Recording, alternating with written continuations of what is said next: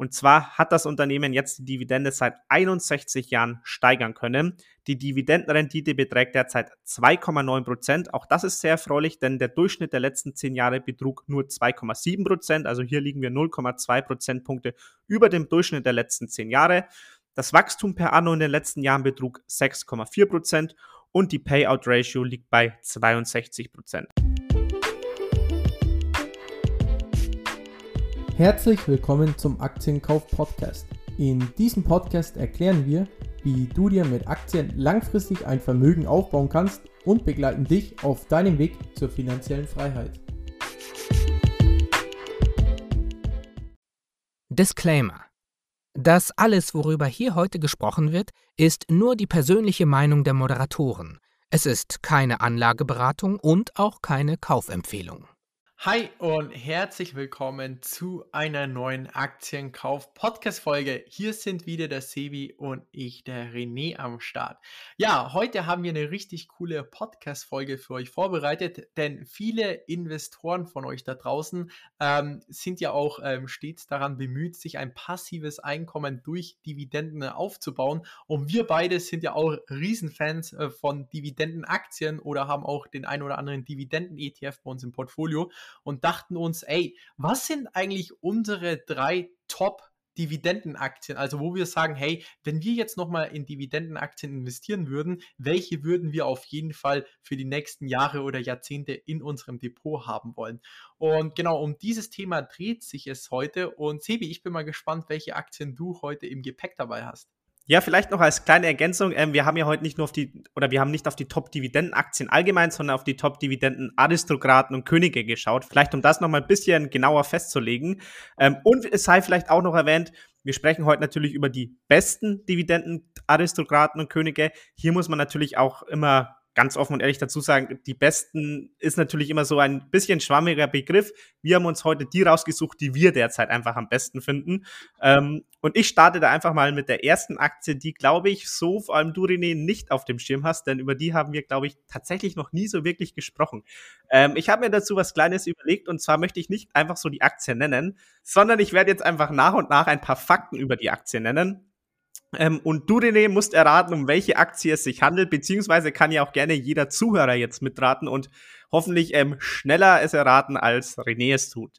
Ich starte einfach mal mit dem ersten Fakt, und zwar hat die Aktie seit dem Corona-Tief um 200 Prozent zugelegt. Und das ist übrigens auch der Grund, wieso ich sie heute mit in den Podcast aufgenommen habe, weil das für mich eben ja einer der Gründe ist, wieso ich sie derzeit als eine der besten in Anführungszeichen Dividenden-Aristokraten sehe, weil sie eben eine so starke Rendite in den letzten zwei, ja gut zwei Jahren hinnehmen konnte. Boah, also innerhalb von den letzten zwei Jahren eine Rendite von 200 Prozent. Also ich schaue gerade in meinen vorbereiteten Aktien, also da ist keine annähernd ähm, damit dabei. Also ich habe noch keinen blassen Schimmer. Okay, beziehungsweise sei erwähnt, es sind eher drei Jahre, eben wie gesagt, seit dem Corona-Tief, aber das nur nebenbei. Dann der zweite Tipp, ähm, es ist ein Zykliker. Klingelt's da vielleicht? Boah, zyklisches Unternehmen. Also, was bei Dividendenaktien sehr gut gelaufen ist oder welche Branche ziemlich gut war, war äh, die Ölbranche. Irgendwie sowas wie Chevron oder Exxon könnte ich mir jetzt ziemlich gut vorstellen. Okay, ähm, tatsächlich nicht die Ölbranche. Ähm, ich glaube, das, das wird gleich klar, wenn ich die Dividendenfakten des Unternehmens vorstelle. Denn das Unternehmen hat derzeit eine aktuelle Dividendenrendite von 1,9 Prozent. Ich glaube, da fallen dann schon mal die Ölwerte raus, weil die haben eigentlich alle eine höhere Dividendenrendite, zumindest die, die mir gerade einfallen. Dann die durchschnittliche Dividendenrendite der letzten zehn Jahre betrug 2,6 Prozent. Das auch schon mal ein kleiner Wermutstropfen gerade, denn die Dividendenrendite im Durchschnitt war deutlich höher, als sie jetzt gerade ist. Das ist auch vielleicht schon mal so ein guter Hinweis darauf, dass die Aktie eben sehr gut gelaufen ist in den letzten Jahren, weil eben die Dividendenrendite dementsprechend zu niedrig ist, weil der Aktienkurs ja so stark angestiegen ist. Dann als nächster Dividendenfakt, die Payout Ratio beträgt gerade einmal 36 Prozent, also hier klares Plus oder klarer Pluspunkt für das Unternehmen. Die Wachstumsrate per Anno der Dividende in den letzten zehn Jahren betrug im Schnitt rund 9% und die Dividende wurde jetzt seit 29 Jahren erhöht. Hast du da jetzt vielleicht schon eine Vermutung nach diesen Dividendenfakten? Nee, absolut gar nicht, Sivi. Löse uns mal. Okay, ich hätte noch zwei Fakten mit dem Gepäck und zwar, ähm, vielleicht helfen, helfen die weiter, denn da wird es dann ziemlich eindeutig. Das erste wäre, es ist ein Maschinenbauunternehmen Und das zweite, ich Okay, es ist Caterpillar. Caterpillar. Ja, richtig. Äh, okay, mit dem vorletzten Hinweis hast du es erraten. Ähm, der letzte Hinweis wäre gewesen, gelbe Fahrzeuge, die du mit Sicherheit schon mal irgendwo vielleicht an der Autobahn, ähm, Baustelle oder so gesehen hast. Spätestens da ähm, sollte es dann klingeln. Aber wie du richtig erraten hast, René, es handelt sich heute hier um Caterpillar. Und Caterpillar produziert in erster Linie Baumaschinen und gilt als der weltweit größte Hersteller in dieser Branche. Und wie ich schon gesagt habe, ich habe die Aktie heute hier in diesem Podcast mit aufgenommen, weil sie für mich einfach derzeit eine der besten Dividendenaktien ist, weil sie einfach natürlich jetzt nicht nur mit Fokus auf die Dividende, sondern auch mit Fokus auf den Aktienkurs in den letzten Jahren unfassbar stark performen konnte. Um das nochmal zu betonen, seit dem Corona-Tief konnte die Aktie so circa 200 Prozent zulegen. Und Caterpillar ist da einfach für mich ein tolles Unternehmen, das aus unserer Welt kaum mehr wegzudenken ist, weil Infrastruktur einfach immer neu gebaut werden muss, beziehungsweise wenn sie mal gebaut ist und in die Jahre kommt, auch immer wieder erneuert werden muss. Und hier braucht man einfach die Produkte von Caterpillar. Was aber auch klar ist bei Caterpillar, Caterpillar ist einfach ein Zykliker. Und ich glaube, das schreckt viele vielleicht oft vom Unternehmen ab, weil das Unternehmen oft auch nur ein sehr geringes oder vielleicht sogar mal ein negatives Wachstum hat, weil sie eben, wie gesagt, ein Zykliker sind. Und das bemerkt man dann eben oft in sowas wie Wirtschaftskrisen, weil dann einfach große Projekte, an denen Caterpillar beteiligt ist oder wo sie einfach die Produkte dafür bereitstellen, solche ja, Projekte werden dann heruntergefahren, sie werden verschoben, verzögert oder vielleicht sogar abgesagt auf unbestimmte Zeit, weil man eben das Geld nicht zur Verfügung hat, ähm, um diese Projekte umzusetzen, wie es zum Beispiel auch in der Corona-Krise ist. Wenn ein Staat äh, Hilfspakete in Milliardenhöhe schnüren muss, dann ähm, wird vielleicht an einer anderen Stelle eben die Infrastruktur oder der Infrastrukturausbau dafür eben heruntergefahren. Das mal so als kleiner Einblick und das hat man eben auch am Aktienkurs von Caterpillar gesehen. Also der ist in der Corona-Krise um 40 Prozent eingebrochen und auch der Umsatz und auch hier sieht man eben, dass Caterpillar ein starker Zykliker ist. Der Umsatz ist während der Corona-Krise von 54 Milliarden auf 42 Milliarden gefallen. Und das ist einfach ein Risiko, über das man sich bei einem Zykliker wie Caterpillar bewusst sein muss, wenn man solch eine Aktie im Depot hat. Auf der anderen Seite muss man natürlich dazu sagen, während das ein Risiko ist, ist es natürlich auch eine große Chance, denn das bietet eben genau die Möglichkeit, bei einem solchen Zykliker in Phasen, in denen es mit der Wirtschaft eher schlecht läuft, einzusteigen und dann natürlich diesen Aufschwung der Wirtschaft und den Aufschwung des Aktienkurses dann auch mitzunehmen, so wie es eben auch bei Caterpillar möglich war, wenn man während der Corona-Krise eingestiegen ist. Zum derzeitigen Zeitpunkt muss ich sagen, ist Caterpillar für mich aber nicht unbedingt kaufenswert, weil die Aktie die Rallye in den letzten Jahren einfach hinter sich hat und deswegen ist Caterpillar bei mir nur in Anführungszeichen auf der Watchlist und ich warte, bis es vielleicht mal wieder ein Tief gibt und die Aktie eben aufgrund der Zyklik fällt und man dann zu günstigeren Kursen einsteigen kann. Also, dass Caterpillar ein großartiges Unternehmen ist, darüber brauchen wir, glaube ich, nicht mehr diskutieren. Ich meine, das Unternehmen gibt es schon seit mehreren Jahrzehnten und hat schon sehr viele Krisen hinter sich. Ähm, spannend auch, ich habe gerade mal ähm, nachgeschaut, ähm, Caterpillar ist sogar die viertgrößte Position bei Bill Gates im Portfolio mit einem Wert von 1,7 Milliarden Dollar und das wird natürlich einiges heißen. Aber ob jetzt Caterpillar bei mir jemals im Depot landen wird, wage ich eher zu bezweifeln, denn einerseits kenne ich mich überhaupt nicht mit der Bauindustrie aus und muss auch ehrlich sagen, habe ich auch absolut gar kein Interesse, mich ähm, damit zu beschäftigen. Und andererseits, wenn ich eben ein Dividendenunternehmen äh, in meinem Depot habe oder zwecks der Dividende investiere, dann möchte ich auch davon ausgehen, dass es die Dividende auch über die nächsten Jahrzehnte gibt. Und du hast ja gemeint, Sebi, oder man weiß es auch, dass Caterpillar ja ein zyklisches Unternehmen ist und eben auch in Krisenzeiten Umsatzeinbußen einnehmen muss.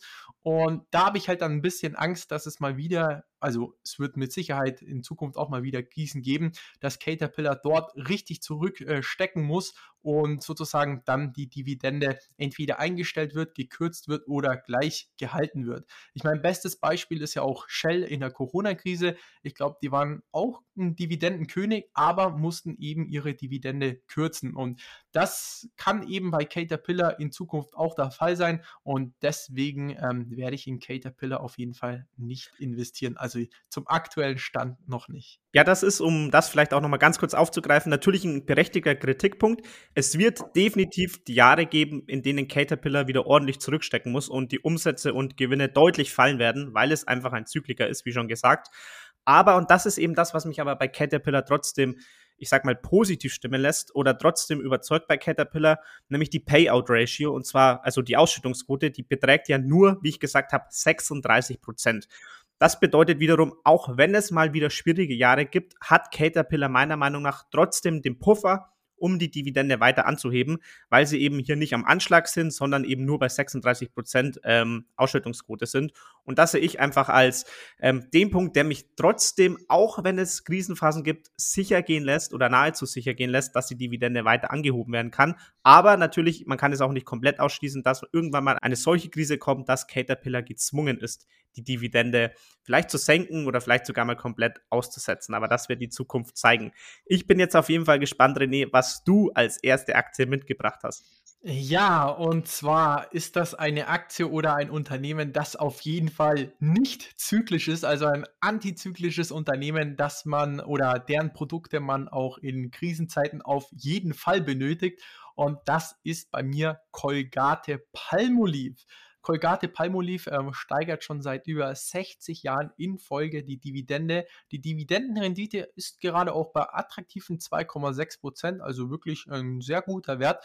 Und die Ausschüttungsquote gemessen auf dem Free Cashflow beträgt aktuell 84 Prozent. Also hört sich nach viel an in Sachen Ausschüttungsquote, aber muss auch ganz klar sagen, hey, Colgate Palmolive ist wirklich ein absolutes stabiles Unternehmen, hat eine konstante Nachfrage und vor allem, wenn man sich mal die Umsätze anschaut von Colgate Palmolive, also da gibt es eigentlich über die letzten Jahrzehnte so gut wie gar keine ähm, Rückgänge, denn es ist ja klar, ähm, wenn es Krisenzeiten gibt oder ähm, eben schlechtere Zeiten, wo man vielleicht ein bisschen Geld sparen äh, muss, ich würde mal sagen, zuletzt, wo man spart, ist an der eigenen Körperhygiene. Und bei der Körperhygiene wahrscheinlich noch am letzten, wo man spart, ist wohl die Zahnhygiene. Und ich glaube auch jeder von euch hat jetzt über das letzte Jahr oder der Corona-Krise auch weiterhin seine Zähne geputzt. Und deswegen ist für mich Colgate Palmolive definitiv ein Unternehmen, was ähm, ja ähm, absolut krisenrobust ist und auch in den nächsten Jahrzehnten sehr ähm, stabil laufen wird. Und deswegen ist für mich Colgate Palmolive klar ein Unternehmen oder ein Dividendenunternehmen, das ich auch über die nächsten Jahrzehnte bei mir im Portfolio haben möchte. Zudem, die Margen sind konstant bei über 15 Prozent und ja, alles, was bei den Margen über 10 Prozent ist, ist auf jeden Fall ein sehr guter Wert. Ja, Colgate Palmolive ist tatsächlich ein Unternehmen, das auch bei mir im Depot vertreten ist. Ähm, ich stimme dir dazu. Ich gehe natürlich auch davon aus und ich hoffe fest, dass sich jeder Zuhörer und alle Menschen da draußen auch zukünftig zweimal täglich ähm, die Zähne putzen werden. Von daher ähm, sollte die Aktie auch in Zukunft sehr solide laufen. Ich erwarte, da, ich erwarte da jetzt auch keine absolute Überrendite, aber ich glaube, die Aktie wird auch in Zukunft das tun, für das man sie im Depot hat. Das heißt, solide Entwicklung und sichere Dividenden. Und ja, ich glaube, da sind wir uns auf jeden Fall einig. Dann zur zweiten Aktie, die ich heute ausgewählt habe. Das ist eine Aktie, die gehört für mich einfach ins Depot, wenn man sich ein solides Dividendendepot aufbauen möchte, weil die Aktie einfach enorm krisenrobust ist, sichere Dividenden zahlt und man einfach die Produkte nahezu jeder nutzt oder konsumiert, besser gesagt, und zwar ist das McDonald's. Nee, auch hier habe ich wieder eine kleine Frage für dich mitgebracht. Ähm, weißt du oder was schätzt du, wie viele McDonald's-Filialen es weltweit gibt? da muss ich jetzt ehrlich gesagt gestehen, dass ich auch McDonalds bei meinen Top 3 Dividendenaktien habe und deswegen habe ich mich natürlich auch auf McDonalds vorbereitet. Deswegen kann ich es hier auch sagen, also McDonalds hat über 37.000 Franchise-Restaurants und über 2.700 eigene Restaurants, also 39.700, falls du es genau wissen möchtest. Okay, ja gut, okay, dann warst du da tatsächlich gut vorbereitet. Ähm, ich habe mir nur die Zahl aufgeschrieben und das hätte mir tatsächlich gereicht, du kleiner Streber. Ähm, mir hätte gereicht circa 40.000 weltweite ähm, Restaurants. Ähm, aber dann haben wir ja die genauen Zahlen auch noch. Ähm, jetzt noch als zweite Frage hinterher.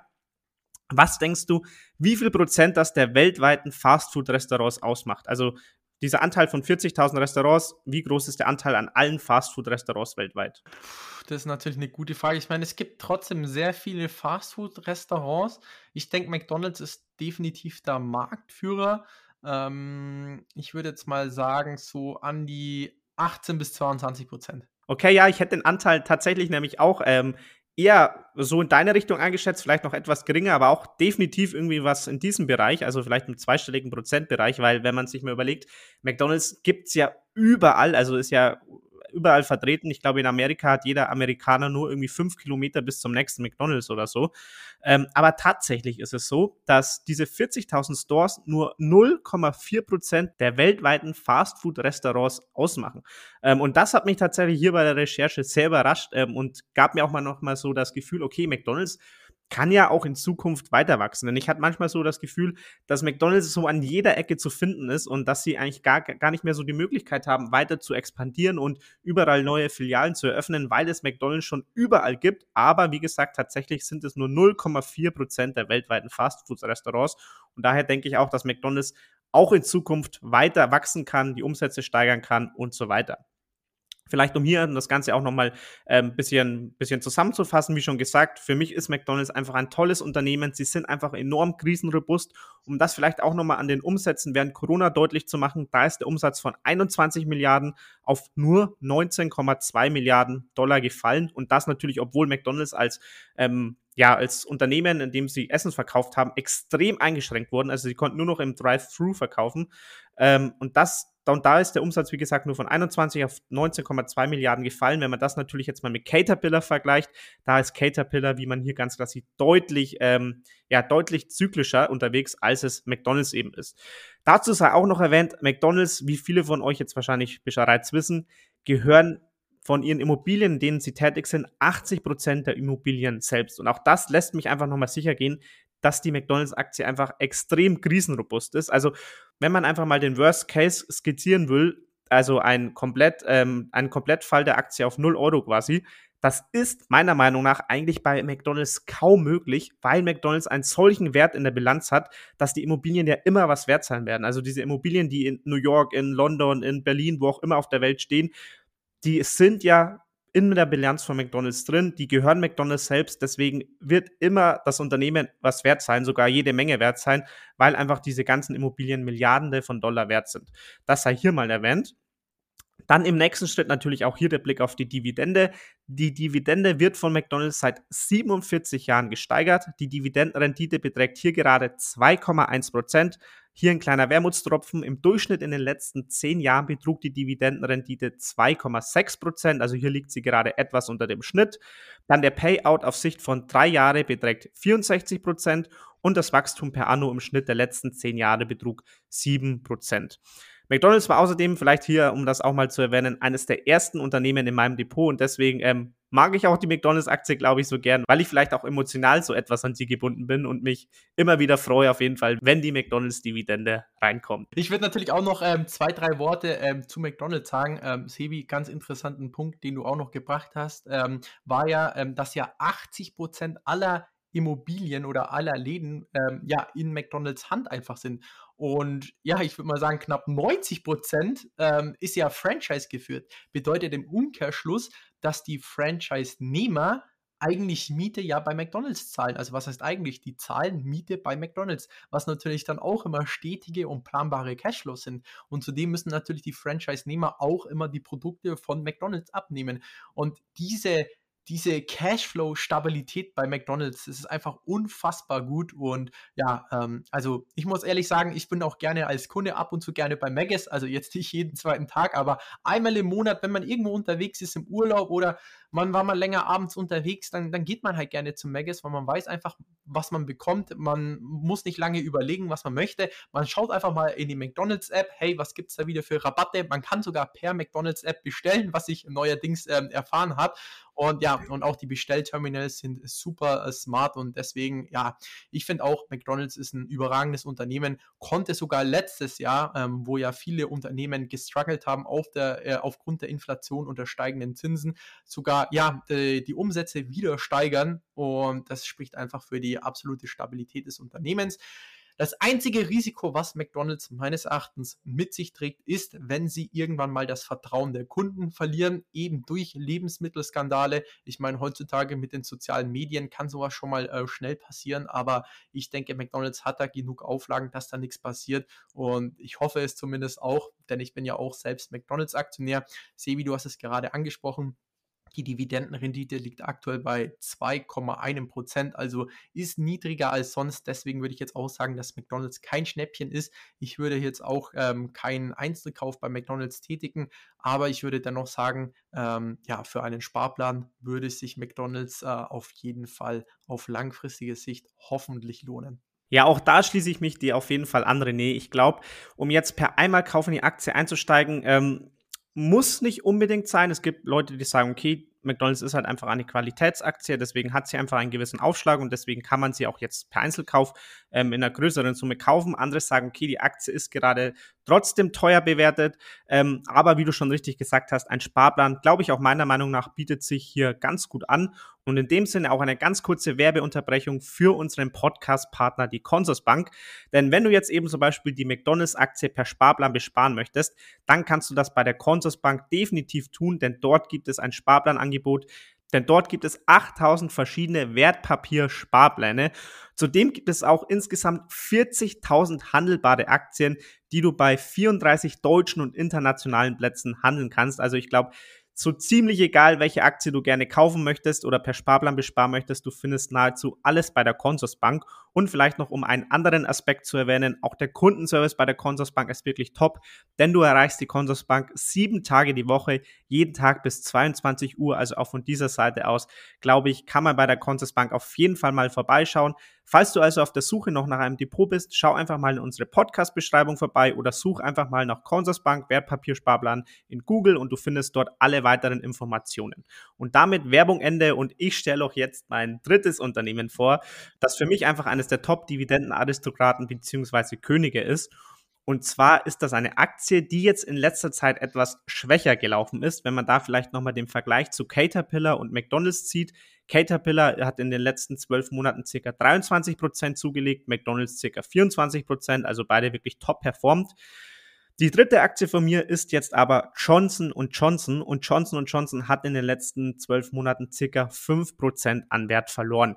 Dennoch ist Johnson Johnson für mich definitiv ein absolutes Qualitätsunternehmen und was sie machen, brauche ich wohl den wenigsten erzählen, denn sie sind das weltgrößte Gesundheitsunternehmen und profitieren einfach von den verschiedensten Trends, die einfach sich ja immer mehr in unserer Gesellschaft etablieren oder wo sich unsere Gesellschaft immer mehr hinentwickelt und um da vielleicht mal einen so einen Fakt zu nennen, also ganz wichtig, wichtig, das soll jetzt natürlich oder ist natürlich keine genaue Analyse und bedeutet jetzt auch nicht, dass Johnson Johnson allein deswegen jetzt in den nächsten Jahren den Umsatz immer weiter steigern kann. Aber ich glaube, das gibt schon mal so eine gewisse Tendenz, warum Johnson Johnson oder warum ich glaube, dass Johnson Johnson auch in Zukunft die Umsätze weiter steigern kann. Und zwar habe ich für diesen Podcast ähm, eine Statistik aus dem Handelsblatt gefunden. Und zwar sagt die aus, dass die jährlichen Gesundheitskosten in Deutschland bei den 15- bis 64-Jährigen 2780 Euro betragen.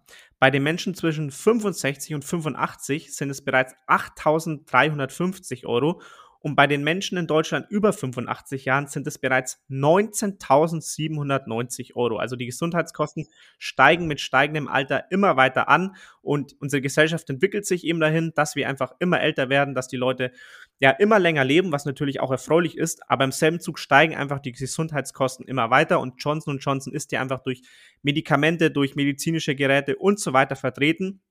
Und das ist einfach ein Trend, der Johnson Johnson, glaube ich, sehr in die Karten spielt. Also wie gesagt, das habe ich auch schon erwähnt, das bedeutet jetzt nicht, dass aufgrund dieser einen Statistik die Umsätze definitiv weiter gesteigert werden können.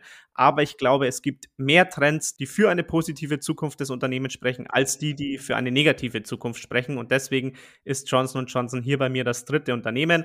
Als letztes noch die Dividendenfakten, die möchten wir natürlich auch nicht vergessen. Und zwar hat das Unternehmen jetzt die Dividende seit 61 Jahren steigern können. Die Dividendenrendite beträgt derzeit 2,9 Prozent. Auch das ist sehr erfreulich, denn der Durchschnitt der letzten zehn Jahre betrug nur 2,7 Prozent. Also hier liegen wir 0,2 Prozentpunkte über dem Durchschnitt der letzten zehn Jahre. Das Wachstum per Anno in den letzten Jahren betrug 6,4 Prozent und die Payout-Ratio liegt bei 62 Prozent. Alles in allem, wie gesagt, für mich Johnson Johnson ein Dividendenkönig, der für mich persönlich in jedem Dividendendepot vertreten sein sollte. Ja, Sibi, da gebe ich dir auf jeden Fall recht. Also Johnson Johnson hat es jetzt nicht bei mir in die Top 3 geschafft, aber würde es definitiv in die Top 5 meiner ähm, ja, langfristig besten Dividendenaktien äh, wohl reinzählen. Ähm, die Ausschüttungsquote auf den Free Cashflow beträgt aktuell 70 Prozent. Sebi, du hast ja auch am Anfang gesagt, dass die Johnson Johnson Aktie im Vergleich zu McDonald's und auch Caterpillar nicht so gut gelaufen ist. Das ist vielleicht wieder positiv zu sehen, dass man jetzt vielleicht wieder bei Johnson Johnson zukaufen kann, denn die Aktie hat wirklich in den letzten Wochen und Monaten stark nachgegeben. Ähm, wie du schon sagst, Sebi, ähm, Johnson Johnson, das ist ja eigentlich wirklich ein Gesundheits-ETF und deswegen Johnson Johnson, ich glaube auch, dass sich diese Investition über die nächsten Jahre auch weiterhin auszahlen wird. So, dann kommen wir zu meinem letzten Dividendenunternehmen und auch eigentlich meinem Lieblingsunternehmen. Ähm, Sevi, hast du vielleicht eine kleine Vermutung, um welches Unternehmen es sich handeln wird, wenn es eines meiner Liebsten oder mein Lieblingsunternehmen ist, das eine Dividende ausschüttet? Ja, ich habe sogar nicht nur eine kleine Vermutung, sondern eine sehr große Vermutung und es wird mit großer Sicherheit Procter Gamble sein. Genau so ist es auch. Ich habe mir nämlich auch in der Podcast-Vorbereitung mal so Gedanken gemacht, hey, was würde ich eigentlich machen, wenn ich nochmal neu anfangen würde mit dem Investieren? Also vor allem in Einzelaktien, also ETS auf jeden Fall mit MSCI World und vielleicht auch, auch Emerging Markets. Aber wie würde ich bei Einzelaktien vorgehen? Und das sind bei mir wirklich zwei Aktien, die bei mir sofort in die Poster müssten. Einmal Berkshire Hathaway und einmal ganz klar Procter Gamble. Denn Procter Gamble ist für mich eigentlich auch ein ETF auf die täglichen Konsumgüterartikel, die wir eigentlich jeden Tag brauchen. Also sei es irgendwelche Hygieneprodukte von Rasierer, Schönheitsprodukte bis hin zu Haushalt und äh, Waschmitteln. Und die haben so viele bekannte Marken. Und ja, deswegen, ich kann mich an äh, Procter Gamble Aktien eigentlich kaum satt sehen. Ich bin auch relativ froh, dass die Aktie wieder ein bisschen zurückgekommen ist und ich hoffe auch, dass die Aktie weiter ähm, nachgibt. Für mich ist Procter Gamble einfach so enorm krisenrobust aufgestellt und das sieht man einfach auch an der Dividendenhistorie. Schon über 67 Jahre in Folge konnte jetzt die Dividende Jahr für Jahr gesteigert werden mit einer Dividendenrendite von 2,6 Prozent, was wirklich ein sehr guter Wert ist und einer Ausschüttungsquote gemessen an den Free Cashflow in Höhe von 78 Prozent. Und auch wenn man sich die Umsätze ansieht, ja, sind sehr stabil, auch während einer Corona-Krise oder einer Finanzmarktkrise oder Dotcom-Bubble äh, müssen wir uns natürlich auch unsere Pflegeprodukte kaufen für das Haus oder für uns natürlich selbst. Und die EBIT-Margen sind konstant bei über 20 Prozent und deswegen gehört Procter Gamble äh, bei mir auf jeden Fall auf die Nummer 1 der Lieblingsdividendenaktien. Und ich muss auch dazu sagen, das ist auch mal eine Prognose für die Zukunft. Ich gehe davon aus, dass Procter Gamble wohl eine der ersten Aktien sein wird, die es schaffen wird, 100 Jahre in Folge die Dividende anzuheben. Okay, das ist auf jeden Fall mal eine gewagte und lange in die Zukunft gerichtete Prognose. Ähm, da werden wir dann auf jeden Fall, wenn das 100 Jahre Jubiläum ansteht, einen, eine Jubiläumsfolge machen, insofern unser Podcast da dann auch noch läuft. Ähm, ich würde sagen, das ist aber ein schönes Schlusswort, René, mit den 100 Jahren Dividende. Und damit würde ich sagen, sind wir eben am Ende dieses Podcasts angelangt. Vielleicht ganz wichtig natürlich wie immer, das ist keine Anlageberatung und auch keine Kaufempfehlung für diese Aktien, sondern macht euch immer eure eigenen Gedanken und auch ganz wichtig, die Dividende allein sollte natürlich niemals ein Kauf- oder Nicht-Kaufkriterium für eine Aktie sein, sondern da gehört natürlich immer viel, viel mehr dazu. Aber in dieser Folge ging es eben rein um die Dividende. Und in diesem Sinne war es das mit der heutigen Folge. Wir hören uns dann nächste Woche zu einer neuen Folge wieder. Bis dahin, macht's gut. Falls dir die Folge gefallen hat, lass doch gerne eine 5-Sterne-Bewertung auf iTunes da oder teile die Folge mit deinen Freunden. In diesem Sinne, habt einen guten Start in die Woche und wir hören uns nächsten Sonntag wieder.